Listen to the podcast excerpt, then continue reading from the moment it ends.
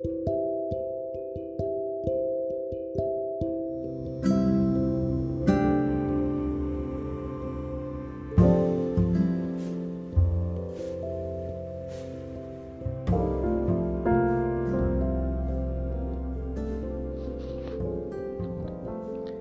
réponse économique à la question sécuritaire. Un nouvel équilibre mondial est nécessaire. L'escalade de la violence dans le monde et des attaques terroristes sous diverses formes a caractérisé l'actualité de ces dernières années. Le monde a été touché par ce phénomène depuis la fin de la guerre froide entre l'Union soviétique et les États-Unis, qui s'est terminée en 1989. Nous sommes ici rentrés dans le monde multipolaire. La politique du chaos social, économique et sanitaire est en train de redéfinir les équilibres mondiaux et pose la question de la sécurité et de la paix mondiale. L'internationalisation des phénomènes de la terreur, qu'elle soit domestique ou internationale, est désormais une réalité à laquelle aucun pays n'échappe. Elle change la donne de la géopolitique mondiale et oblige à interpréter ces phénomènes à travers une nouvelle grille de lecture.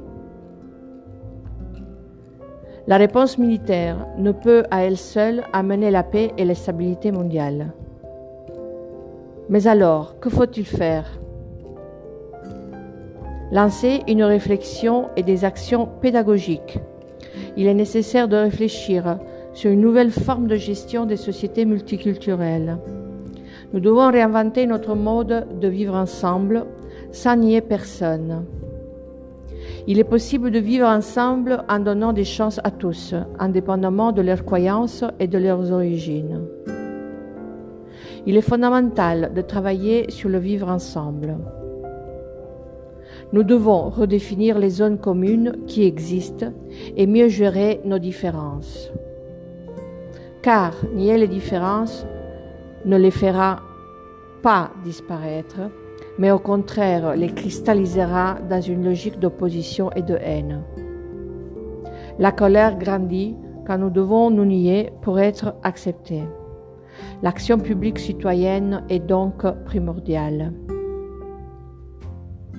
L'Europe a besoin d'une vraie politique étrangère commune L'affrontement nationaliste à l'intérieur des frontières européennes et à son extérieur n'est pas la réponse. La réponse est dans une plus grande intégration de la politique étrangère commune et dans une coopération transfrontalière et militaire plus approfondie et systématique. La paix ne peut être atteinte qu'en s'attelant aux causes profondes de ce malaise mondial. La réponse doit être économique et politique plus que militaire. Car la mondialisation de la terreur tend à lier dans un seul cordon les pays du monde entier.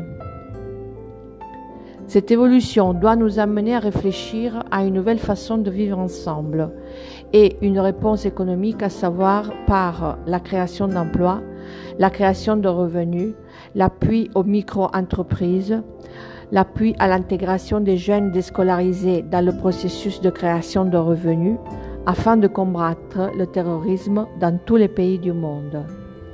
Je rappelle ici la déclaration de Philadelphie qui avait créé l'Organisation internationale du travail.